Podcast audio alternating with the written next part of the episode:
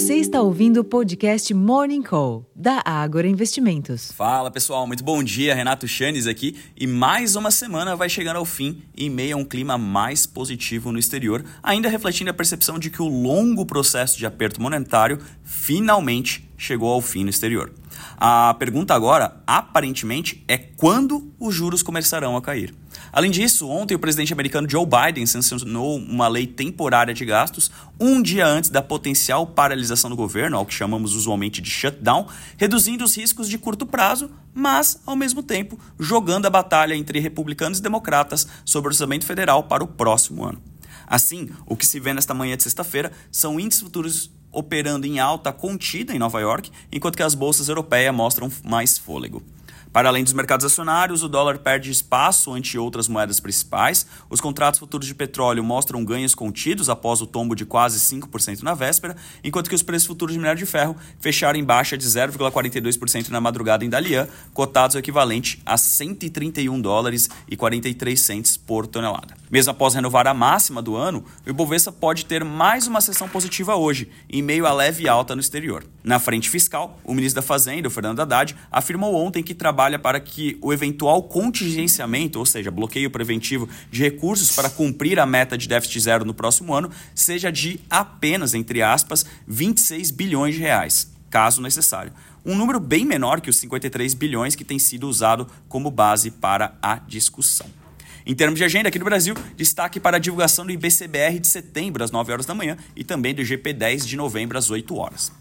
Entre os eventos, pela manhã, o diretor de política econômica do Banco Central, Diogo Guilhem, às 8 horas da manhã, e o presidente Roberto Campos Neto, às 10 e meia, realizam pronunciamentos públicos. Nos Estados Unidos está previsto dados sobre moradias iniciadas às 10 horas da manhã e são esperados novos discursos de dirigentes do Fed, como do vice-presidente de supervisão do Fed, o Michael Barr, às 10h45, da presidente do Fed de Boston, Susan Collins, às 10h45, e do presidente do Fed de Chicago, Austin Goolsbee, ao meio-dia. Na Europa, o índice de preço ao consumidor CPI da zona do euro cresceu 0,1% em outubro na comparação com setembro, de acordo com a leitura final do dado publicado pela Agência Oficial de Estatísticas Europeia, a Eurostat contra a expectativa de alta de 0,2%. Na comparação anual, houve ganho de 2,9% como esperado, desacelerando após o avanço de 4,3% visto em setembro. O núcleo do CPI, que exclui itens voláteis como alimentos e energia, subiu 0,2% em outubro ante setembro. O ganho anual neste mês foi de 4,2% como previsto. Ainda no velho continente, mas fora da zona do euro, as vendas no varejo do Reino Unido caíram 0,3% em outubro ante setembro, segundo dados publicados pela ONS, como é conhecido o órgão de estatística do país, frustrando a expectativa de alta de 0,3% no período. Em relação ao igual mês do ano passado, as vendas no varejo britânico sofreram contração de 2,7% em outubro.